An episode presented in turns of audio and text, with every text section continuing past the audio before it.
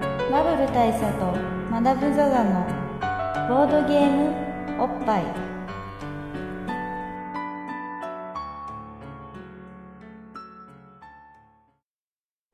バブル大佐とマダム・ザ・ザのボードゲームおっぱい、えー毎回ドイツ直送のボードゲームカードゲームを、えー、一杯やりつつぼんやりざっくりご紹介していきます、はいえー MC1 のバブル大佐です、 MC にマダム・ザ・ザですえーこのポッドキャストはですね、あのーボードゲーム特に、あのードイツを中心に作られている、あのー海外のボードゲームに関してあのーまあ、こんな面白いゲームあるんですよということを紹介していこうという趣旨の、えーポッドキャストなんですけども、はいあの我々は何者かというとですね、はいあの単にボードゲームが好きな人たちですそうです専はい門家とかではないです、ないですあのさらに言うとボードゲームのマニアの方っていうのは結構世の中にいらっしゃるんですけどもあの僕ら自身そんなにボードゲーム歴が深いというわけでもなくってそうです、まあはっきり言ってここ数年すげえ好きになったというそんな感じですまあだからレベルのその方で言うとにわかそうですですよねにわかです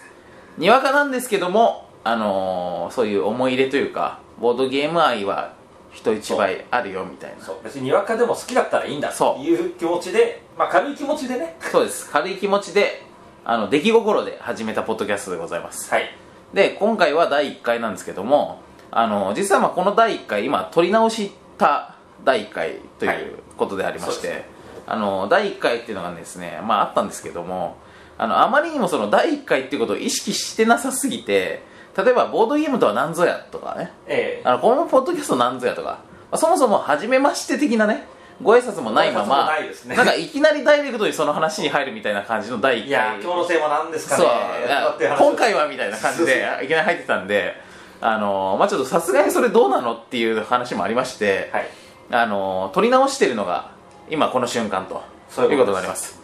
でこのボードゲームおっぱいとポッドキャストが何なのかということをまあ一応ご説明しますと、はいあのー僕らボードゲームが好きなわけですボードゲームすごい好好ききですよねボードゲームは良いまあその話はまた後でしますけどもあのボードゲーム大好きなんですがまあ説明不要なこととしてはいおっぱいわかりますおっおっぱぱいいっておっぱいあのはいちぶさのことちでぶすさんのことっすよね乳房のことですええはいおっぱいっていいじゃないですかおっぱいはいいですいいですよねもちろんですおっぱい好きですか嫌いですか愚問じゃないですかそんな愚問ですよねおっ好ぱいは好きですきですよねこれあなたの落としたのは金のおっぱいですか銀のおっぱいですかいいえ普通のおっ ぱい何すかそれ何を求めたんですかいやわかんないですけどちょっとまあは今ハードル上げてみたんですけど、うあのそういう感じであのおっぱい好きなんですよやっぱりみんなね、はいであの僕らボードゲームが好きな上でこのボードゲームを皆さんにご紹介していくっていう上でどうしたらボードゲームの良さっていうのをよりよく伝わるだろうかと頭を悩ませてもう3日3晩悩んだ結果はいあのーおっぱいを基準にしたらどうかとなだからまあだから言ってしまえばもう自明乗りでいいものを基準にそするってことうですそうですまあ東京ドーム何個分みたいなのと一緒ですよいやつまりむ しろむしろですうよ、んはい、東京ドーム何個分ってピンとこないじゃないですかそうまあ東京ドームがどんどんそれ皆さはん果てしなく過ぎてわよくわかんないですからねでも、うんおっぱいの好きさってすごく身近じゃないです短かいですねでまあ皆さんそれぞれその度合いの違いはあれどみんな好きだろうとそうでこのおっぱいに比べた時にボードゲームっていうのはどのぐらい良いかっていうことを語っていくっていうのはこれは非常に客観的これ客観まあ客観的そして文化的、そうですね、うん、そしてあの生理的生理的いろそうですねんいろと意味があるんじゃないかとということで結成されたユニットがこのこの、まバブル大佐とマダム・ザ・さんですってことなんですよでバブル大佐もマダム・ザ・ザもまあマダムとか言ってますけど別にまあまあ本当はっきり言ってまあまあまあ成人男性ですよ、まあ始まって2秒ぐらいで分かったと 思うんですそうあのまあ皆さんもちょっと勘のいい方だったら分かってると思うんですけどまあ本当に普通に、まあ、男同士ですよ、まあそういうことです、うん、こんな2人があのボードゲームの話をしながら時にはおっぱいの話もするそうですねと時にはおっぱいじゃないけどもうちょっと下品な話もするとまあ、まあ、時にはね,、まあね時にごごくまれにごくまれですよまれですよ本当にでそれプラスまあ時にはちょっとほっこりするいい話いい話ね、そしてアカデミックな話、真面目なうん話、そしてちょっとノスタルジックなキュンとする話キュンとする話もあってまあいろいろ下に飛んだ考えさせられる話、話、ね、そういうものがあって結果聞いた人たちの生活が豊かになるそうですね人生が豊かになる、そうです、うん、もしくは作業中に BGM としてまあなんか間が持つ 間が持つ間が持つは結構重要重要でだすとね思いますあのそれがまあ一番なんですけど、はい主な効能主な愛され方そうです主な効能を間が持つということですそうですはいだから移動中はいあのー、作業中作業中ええー就寝間際ー、はいそしてえー、排便中排便中、はいそうですね排便のともにお供にしていただけると最も嬉しい最も嬉しいですそうですねそんなゆるふわ愛されポッドキャストそうでっすてことでございますというわけでえっ、とまあボードゲームの話に入ろうと思うんですけどもそんな感じでいいですか入りますよはいはい、ボードゲームの話しますよボードゲームあの皆さんボードゲームというとどういうものをご想像されるでしょうかいろんなボードゲームあると思うんですけどまあ日本人ならばまず人生ゲはい人生ゲームっておっしゃる方が多いですねそして UNO ーム UNO そしてモノポリーモノポリーですねこの辺がまあいわばあの日本人にとっては最も馴染み深いボードゲームカードゲームってことになると思うんですけど、はいまあ、さらにトランプで七並べとかババ抜きとかねそうですねスピードまあああいったものもねまあカードゲームうんという形でね、いろいろありますよねなんかそういうようなゲームもあります、まあ、あとは囲碁将棋だったりね、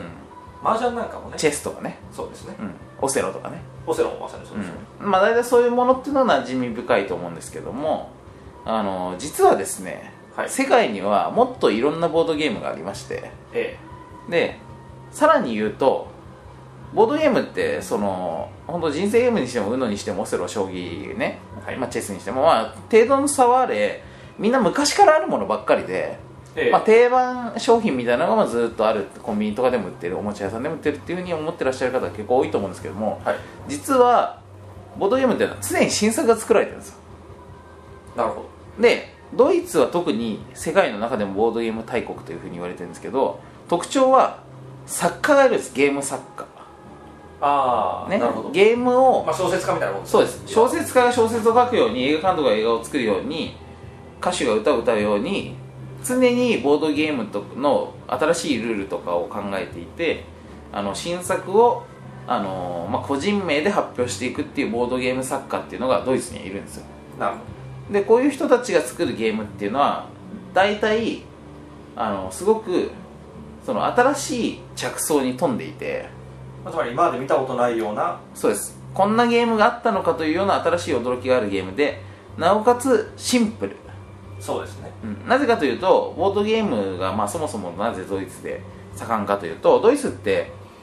まあ、聞いた話ですよ、 まあ、僕が見たわけじゃないんですがええあのドイツってもともと例えばその木のおもちゃとか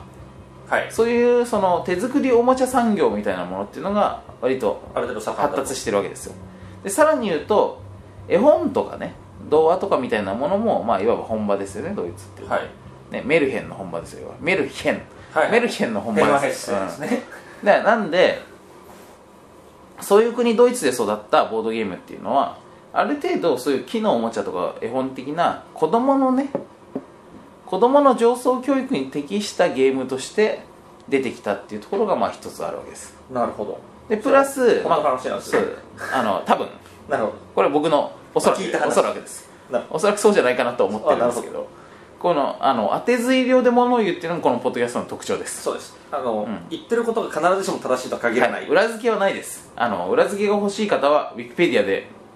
確かめてくださそうです文献を漁ってくだい、はさいい、なんですがまあ多分そうなんですよはい、でそんな、あのー環境で作られたドイツゲーム海外ボードゲームっはいていうものに関して、あの僕らみたいな本当にまあ言ったらどうしようもねえ成人男性たちもまあそうですね全然熱狂できるといや本当に熱狂できますね、でこの一つの証明として、まあ、僕らみたいな、まあ、僕らみたいなもんはねあのまあそのドイツではそのファミリーが親子でね和気あいあいと和気ねあいあいとねあの暖炉の前でねそうそうそうあのそうサンタクロースにね靴下下げた状態でねそうですねねローストビーフ食べながらえー、七面鳥食いながら、うん、和気あいあいとやってるようなゲームっていうのを僕らは、まあ、ワタミで、 そうですねうんまあ、具体名を出すとねで、まあ大衆居酒屋ねそう、まあ、安酒を片手にねボードゲームやってもこれまた全然楽しい、ことれも全然楽しいです、うん、まあ、公民館でやってもね楽いいしいかもしれないですまあ時にはルノワールとかねそうですねディスタルノワールとかうんできす、ね、喫茶店なんかでやっても楽しい、うん楽しいです、こんな感じでまあ日本人には日本人なりの俺たちには俺たちなりのボードゲームの楽しみ方っていうのがありますので、まあ、そういうものをおすすめボードゲームとともに紹介していくとはいそういうポッドキャストですというわけです、はい、で今回はですね、まあ、とりあえず第1回ってことなんですけどもあのースモールワールドというゲームをはい取り上げてみようと思います、スモールワールドはい、このゲームはどんなゲームかと言いますと、まあ、まずいきなりドイツのゲームじゃないんですけど、なるほど、はい、アメリカのゲームなんですけどもこれアメリカのゲームなんですね、ただし、あのーまあ、そういうドイツでボードゲームがあのいろいろと盛んに発達していくのに影響を受けて作られたアメリカのゲームというなるほどだからまあドイツゲーム、ドイツのゲームらしい感じのアメリカのゲームそうですドイツゲームの文化圏内にあるアメリカのゲームということでちょっとあの聞いていただけると嬉しいなんか洋楽っいぽい邦楽のバンドみたいなもんですよねそうですあの了解で全全英語歌詞の邦楽バンドみたいなもんです、はいはいはいモンキーマジックみたいなもんですそうモンキーマジックみたいなるほどわかなエりルましレガーデンみたいなもんたエですルガーデンみたいなもんですね でそういうものとしてあの、まあ、スモールワールドってゲームがありまして、まあ、なんでこのゲームのことを取り上げるかというとあのまあよく遊ぶからですよね僕らがねまあそうですね、うん、であの例えば、まあ、新作がどんどん作られてるドイツゲームドイツ系ゲームの世界でもあの、まあ、例えば去年2009年もいろんなゲームがたくさん出てきましてはいでその中でもこの「スモールワールド」ってゲームは非常にあの遊び応えのあるそうですねでまあなおかつ評判のいいゲームでしたねなおかつ割とシンプルである、えうん、でまああのいい感じのゲームなんですよなんでちょっとご紹介したいんですけどえも、はいあのスモールワールドってタイトルがまあ何を示すかというとですね、はい、まあ、ディズニー的な、まあ、いつはスモールワールド的なねものを皆さんイメージされると思うんですけまあ浮どかびますよね「いつはスモールワールド」って皆さんディズニーランドで行ったことあるかどうか分からないですけどまだまあ行ったことありますか僕は記憶にないですねマジです か僕ねディズニーランドにほとんど行ったことがないあそうなんですか「いつはスモールワールド」っていうのはディズニーランドのアトラクションの中でも最もドラッギーなことで有名 ななるほど、あのアトラクションなんですけどもどんなものかっていうとあのまあなんか色とりどりの見た目のやつですあそうですあのまあ中に入ると船がねあの水面に小舟が浮かんでるわけですよねはいその小舟に乗るとあのその小舟がレールみたいなとこを伝って、えあのどんどん奥にえ入まあ、って、ルートに沿っていくわけですよね、でそうするとこれもうほんとシンプルな話なんですけども世界中の民族衣装を着た二頭身の可愛い人形たちが全員で「It's a Small World を」あの合唱しているはいはいはい世界中まあその辺にしとくあるじゃないですかその辺です、まあそれねそういうようなアトラクションですはいでこれは何をテーマにしてるかというと人類の共生ですよねなるほど、うんそうですねみんな仲良く生きていきましょうってことですそうですあの民族の違い言語の違い人種の違いこそあれどはいみんな結局同じ人類で狭い地球の中に仲良く暮らしていこうじゃないかとはいこういうディズニーの本当に根本的な思想えディズニーランドが世界に展開していくるのにあたって大事にされている思想っていうのが表現されているえなるほ素晴らしくドラッキーなコンテンツなんですけどど なるほどねまあそうですそうでまあこのじゃあスモールワールドっていうのはどういうゲームかっていうとこれの真逆のゲームでありましてなるほどはいみんな争って生きていこうとそうですまあ争わざるを得ないよねとはいうゲームなんです狭すぎっからねそうってですいう話ですねでまあボードゲームっていうからにはボーゲームのボードがあってそのええボードには何が書いてあるかっていうと、まあ、世界地図みたいなのが書いてあるんですけどそのも小さな世界の地図がそうですあまりにもこの世界の地図は小さくそしてそこにはあまりにも多くの民族がひしめいていてこれはお互いに殺し合わざるを得ないよねなるほどまあ、ボコり合ってそうです相手を駆逐して自分たちが栄えようっていそうです自分たちが生き残るためには他の種族を滅ばさるざるを得ないよねなるほどというゲームなんですよねでまあこの時点でまあ皆さんねこういうピースフルなメッセージあのに慣れ親しんだ皆さんからするとなんじゃそらとなるほ随分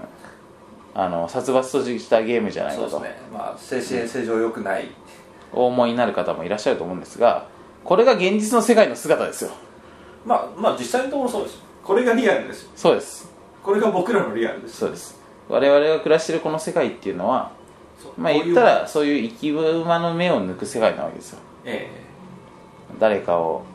誰かが椅子に座れば誰かが椅子からえ落ちなきゃいけない落ちなきゃいけないそういう椅子取りゲームを世界規模でねなるほ繰どり広げてるわけなんですよ深いですねつまりこれは風刺です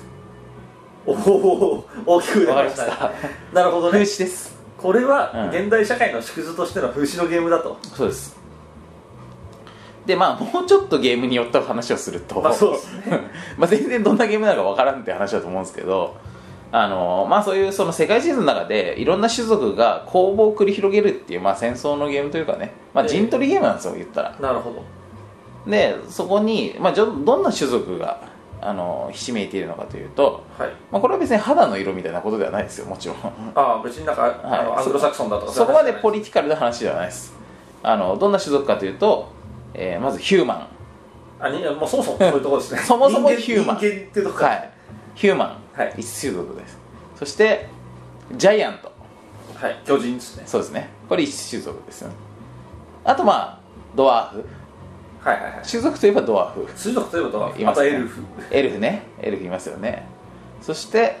えーホビットホビットトロールああもうオーファンガタジーですねグールグールグール グール、死人ですうね、ん、ラットマンあラットマンって言いましたねラットマンでネズミ人間みたいなまあだからネズミ男ですよねいわうゆんる、まあそんな感じでまあファンタジー世界なんですよ言ったらはいはいまあ、もう聞くからにドファンタジーの世界だなって感じです、ドファンタジーな世界でドファンタジーな世界にはまあその「ロード・オブ・ザ・リング」とかああいう映画を見見てもいろんな種族耳の尖ってるやつチビなやつヒゲの生えてるやついろんな種族が登場すると思うんですけどそういうやつらがとにかくどの種族が生き残ってどの種族が死に絶えるかっていうバトルロイヤルなるほこのゲームだというふうに思っていただければまあほぼ間違いないと、はいはいだからもう、はいはいせーのっつってみんながボコり合うみたいなそうですイメージですねわ、かりましたまあだから結果的にはずっと喧嘩してるっていうことですよね、うん、でまあこの喧嘩っていうのがあのゲームが苦手な方が想像するとなんかそういう戦闘の難しい戦闘システムみたいなものがあってなんか難しいそういうパラメーターみたいなねなんか例えばそのテレビゲームで言うと力とか素早さとかねえその回避率とか防御力とかねまあそういうなんか難しいいろんな要素が絡み合って戦ったりするんでしょどうせなんかお難しくてらっしゃるんでしょって思われる方もいらっしゃると思うんですけど、まあ、実際このゲームがどうかっていうと例えば3の軍隊と4の軍隊だと4の軍隊が勝つみたいな えわかりやすいまあそういうレベルの話ですはっきり言ってだから自分の持ってる兵力をあの例えば5の兵力を持ってる時にその1ずつバラバラに5個の土地を攻めるかそれとも1個の土地に5個の兵力を全部集中させるか3人に分けるか1音に分けるかみたいなねなるまあ、ほどそういうレベルの非常にシンプルな戦いが繰り広げられていった結果、あのーすごく面白いそのサーガが語られると、なるほど、このこの世界でのそうこの世界ででのいろんな種族がはいドワーフが滅びましたとか、はいエルフが構成を極めましたとか人間もう一つパッとしないですねとかなるほどそうというようなことがされるゲームとことなんですよまあやっぱ男の子はワクワクしますよね、うん、男の子はワクワクするで女の子であってもまあこれはキュンとするでしょほなんでか分かりますかうなんでですか 女の子っていうのは母性があるじゃないですかもちろん母性がありますで母性があるっていうことはあやっぱりその子供たちを育てるみたいなことに対してね親和性が高いわけですよなるほどねで言ったらこのゲームはあの別に自分がドワーフになるとかそのトロールになるとかっていうゲームじゃないんですよもうちょっと上の神の視点で俺はちょっと今回ドワーフを育ててみようかなとか俺はグールを育ててみようかなとかスケルトンスケルトンに肩入れしてみようかなって言ってそいつらを育てていった上で、はいそろそろグールの時代も終わりだなっつったらグールは店じまいなるほどそしてエルフに行くみたいな感じの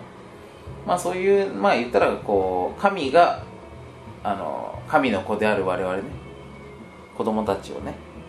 育てるみたいな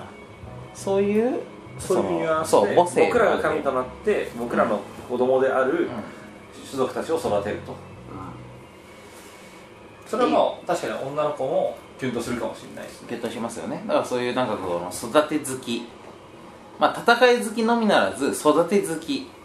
そして箱庭好き、えースケルトン好き、スケルトン好き、ねまあバトル好きバトル好き、まあそんないろんな方々のニーズを満たせる素晴らしいゲームであるとなるほどこれがスモールワールドですで実際こういうその戦略ゲームみたいなやつっていうのはまあことさら難しく見られがちなところはあってそうですねで例えばテレビゲームでもあの、まあ、信長の野望とかね、三国志とかですね、うんまあそう昔で言う大戦略そう昔で言うと大戦略とかねまだそのファイナルファンタジータクティクスみたいなのがタクティクスオーガみたいなのとか、まあ、そういうその戦略系のゲームっていうのはスパスーパーロボット対戦ねいろいろあるんですけども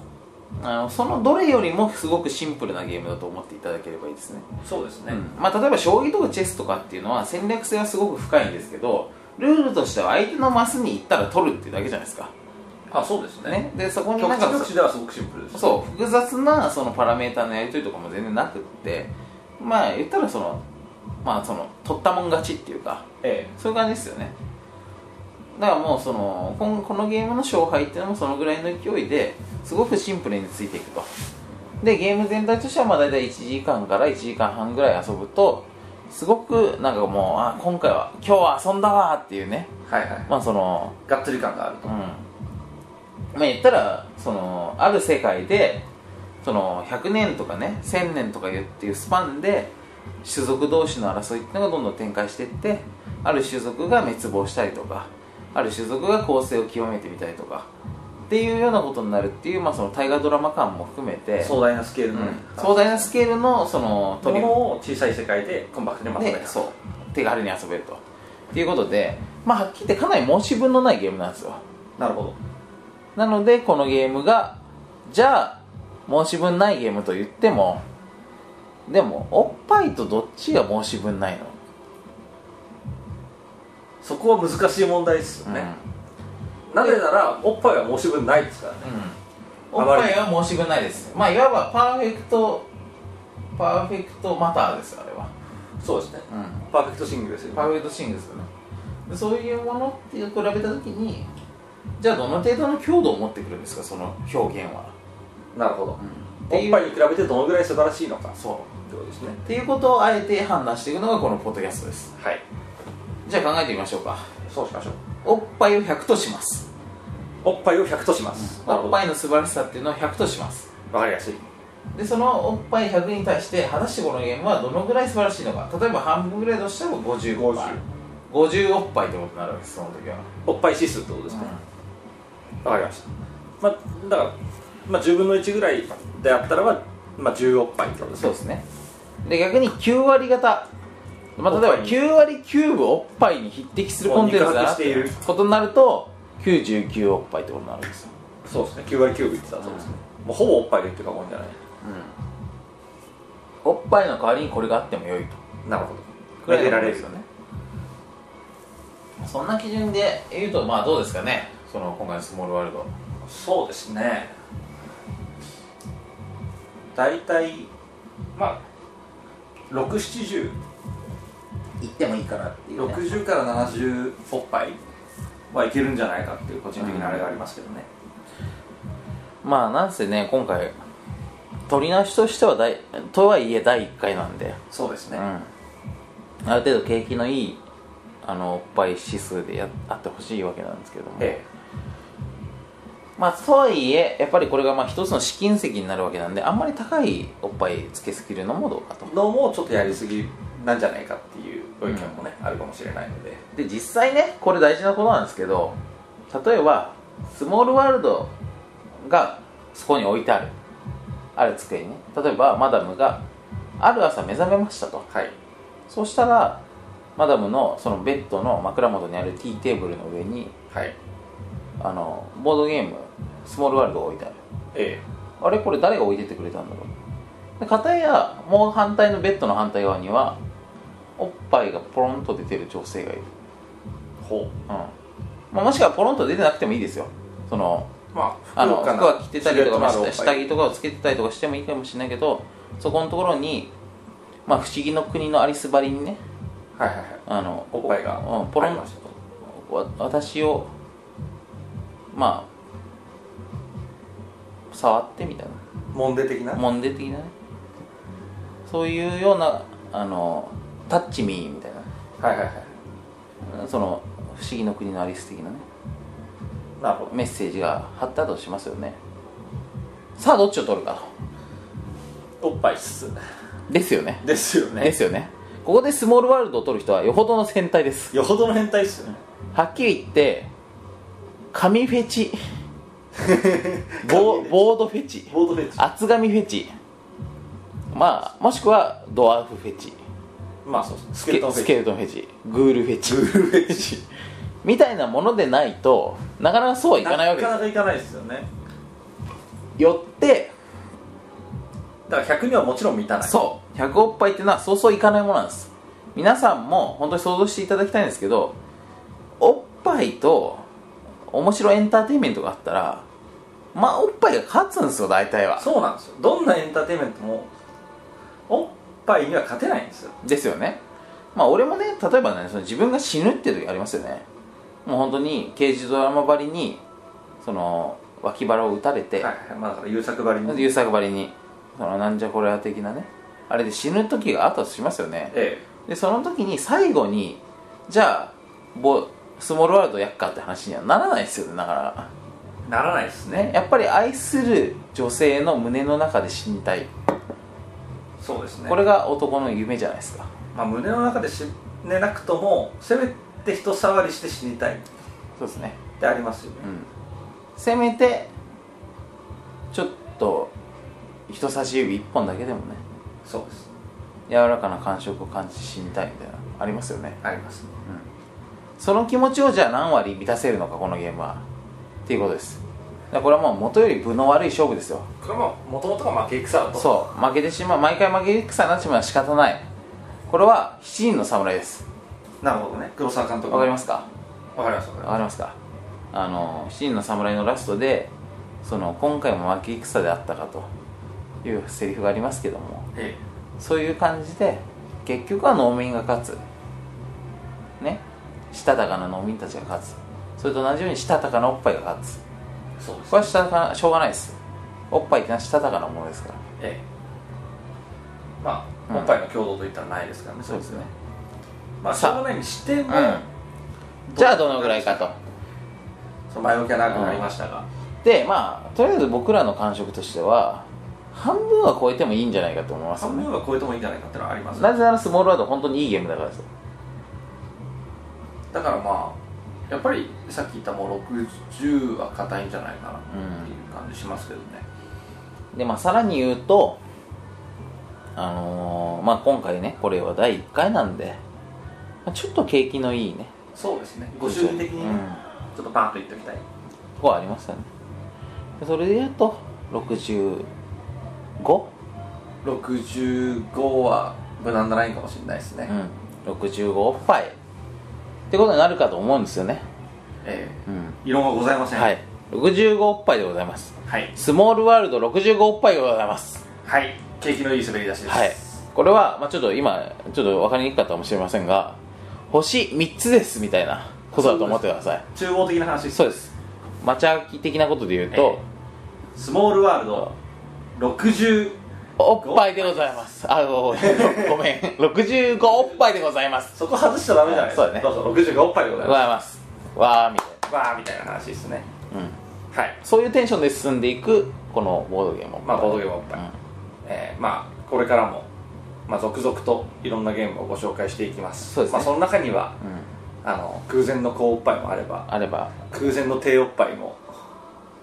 まああるかもしれませんありますそして空前の下ネタまあ、空前の下ネタも、ありますよえーまあ、ただあります空前の下品な話ありますよねありで空前の脱線空前の脱線空前の関係ねえ話はい空前のわざわざイベントまで出かけて行って米の話をするあ餅ります餅つき機の餅つ話きの話をするのもありますありますそういうようなものも含めてあのトータルにはいあの味わっていっていただければこれ幸いでございます幸いでございますあのこれ一個だけちょっと注意言っておきたいところあるんですけども、はい今ですね今 NOW この瞬間、はいこのボードゲームおっぱいポッドキャストを聞いてて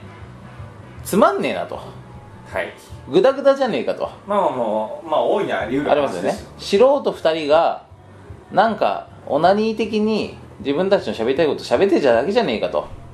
まあそそういうものですねでさらに一杯やっててろれつも回ってねえじゃねえかとまあまあまでさらにカラオケボックスかなんか知らねえけどそういうところで録音してて隣で歌ってる歌が入ってるじゃねえあかはいとこねれ はね本当によくある話ですからねで時々おつまみボリボリ食べる音はいあの飲み物ごくごく飲む音がグラスを置く音、はいあのかん店員さんが来ちゃう音ね、店員さんが「生です」みたいな感じで来る音、はいまあいろんな生活音が中に混ざってたりしますがこれもまたねいずれ慣れてきますはいいずれそれが気持ちよくなっていますはいなので今回のこれがなんかダメだなこれって思っても5回聞いてくださいそうですご5回は聞いてほしいです5回聞いてダメなら諦めますはいただ5個聞いてくださいでなるべく寝る前、はいいあの移動中そうさっき言ったねうんまあ、聞いてくださる方々の、あの、なんていうんですかね、ハードルが低くなってるタイミングで。そう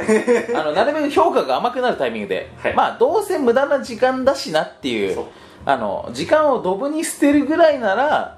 これと聞いてやってもいいんじゃないかとこのなんとかおっぱい聞いてみようか。うん、っていうものでいいですよ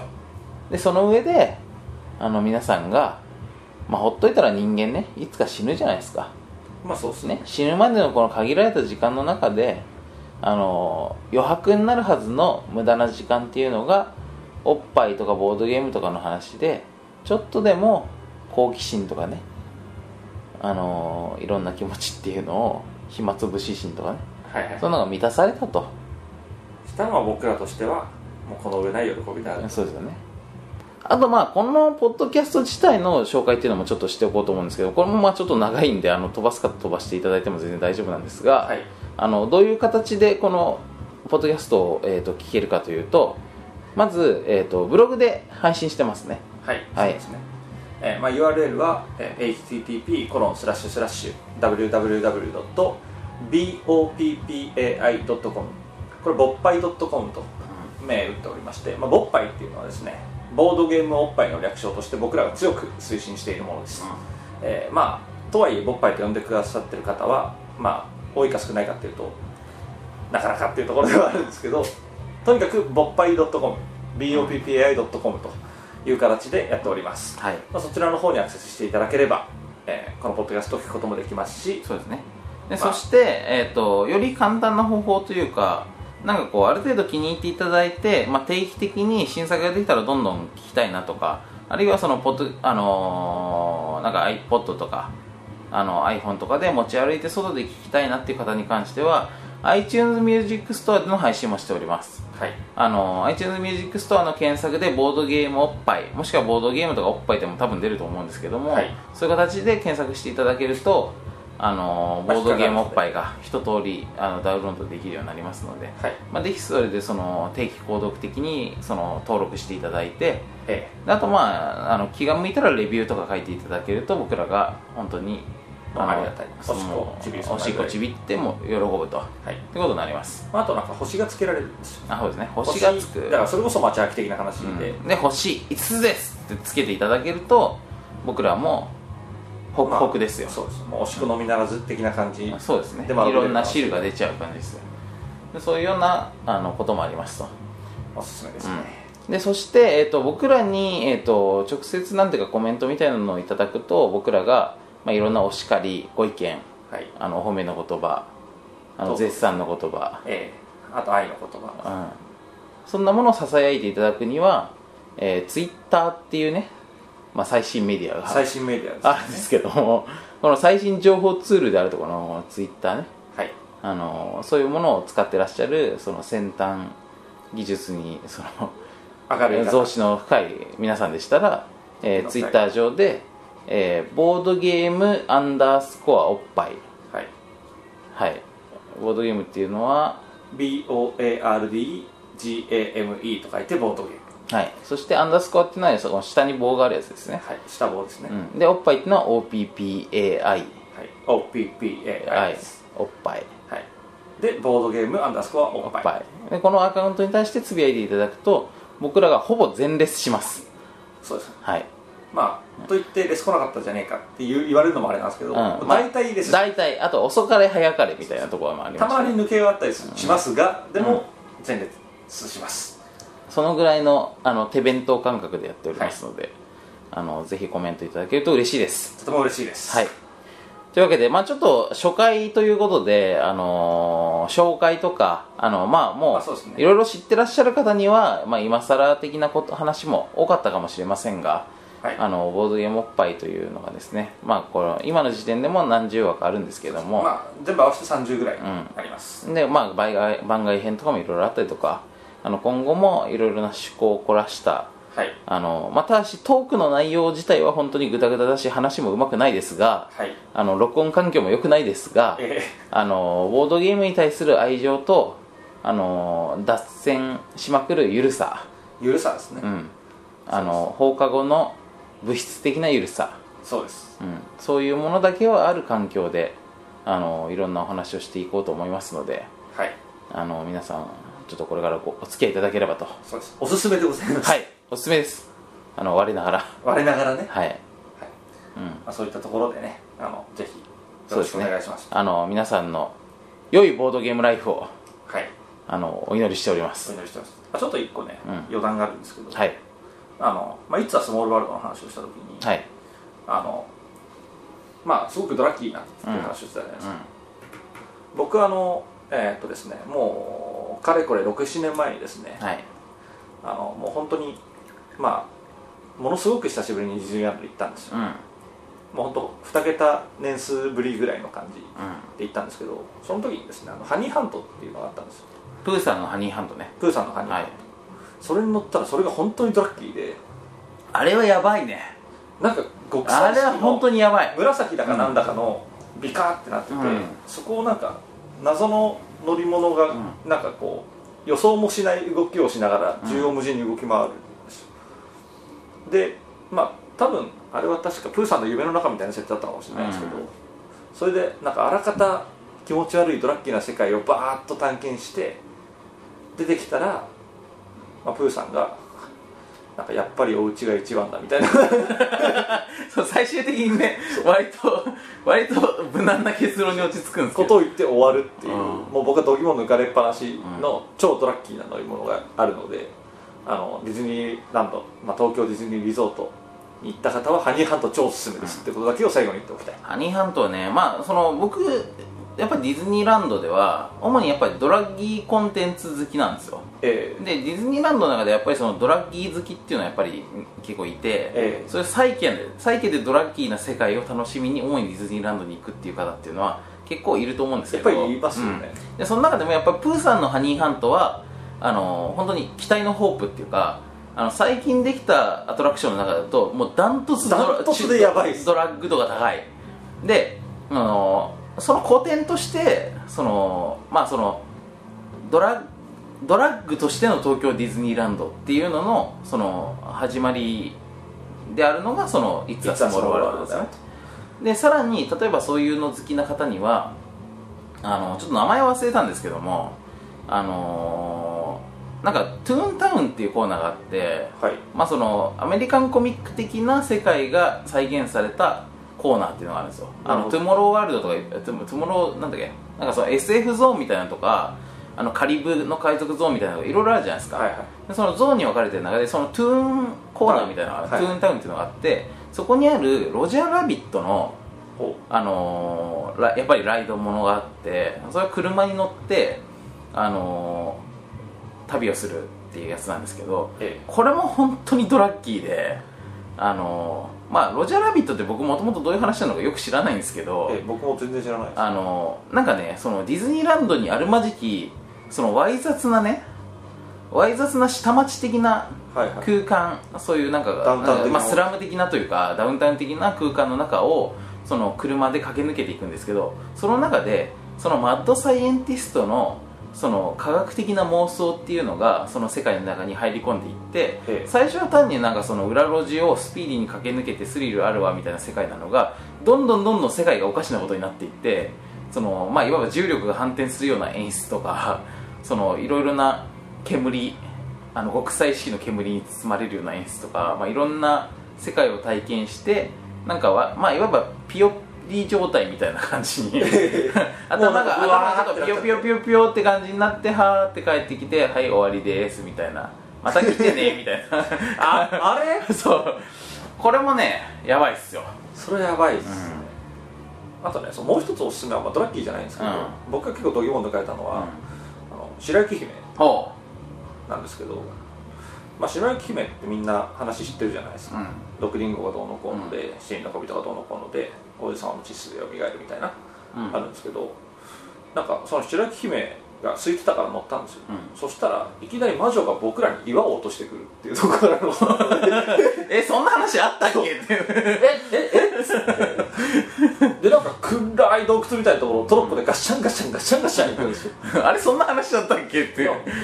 もう僕には全然そんな覚えがないんですけど、うんとりあえずそんなアトラクションだったので、んこれも度肝抜かれたい方におすすめということでちょっと脱線が過ぎましたが、うんまあでも多分ねそのなぜトロッコかというとやっぱ七人の小人ってあいつらいわばドワーフ的なもんなわけでしょ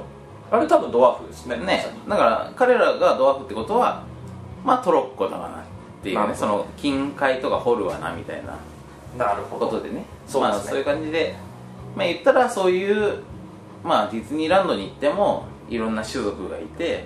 そそうのですねいろんな世界観同士がぶつかり合っぶつかりて合ってままあそのドラッキーな世界をあそう形で成しすねてるわけなんですけど滅びもあったりしますからねそういうものをあの疑似体験できる はいあのボードゲームってことになるんじゃないですか「いつはスモールワールド」じゃない ですスモールワールドスモールワ ールドスモールワールドそうです、うん、ねあのまあパッケージにも完全日本語版がホジホビージャパンさんから出てるんですけど、まあ、世界中どこだって戦あり滅びありみたいなことが書いてあうん、でるもうこれは多分おそらくその「いつはスモールワールド」のパロディですねおそらくねおそらくねわかんないですよあのまあ多分ホビージャパンさんみたいなあのある程度ちゃんとした大きな会社があのそういうディズニーに対してね弓引くようなことは、まあ、するはずはないんですけど、まあ、まあ、多分オリジナルだと思そううんうですすけけど、ね、ど偶然にもそうまあ僕らのうがった見方をするとやっぱりその替え歌まあまあまあね そうそうそうねそんなことなのかもしれないですけど、まあその可能性はあるなとそうそうそうんまあっそていうれがオマージュまあだからあれももしかしたら痛烈な風刺っていう可能性もあります、ね、ありますね、まあともあれうんですよ、もしくはリスペクトによるなるほどうままああアンサーソング的なものんなことかもしれないですねだからまあ悪意は決してないはず悪意は決してない絶対ないはずですねということでですね、うんまあはいスモールワールド、はい長々と話をしてまいりましたが、うん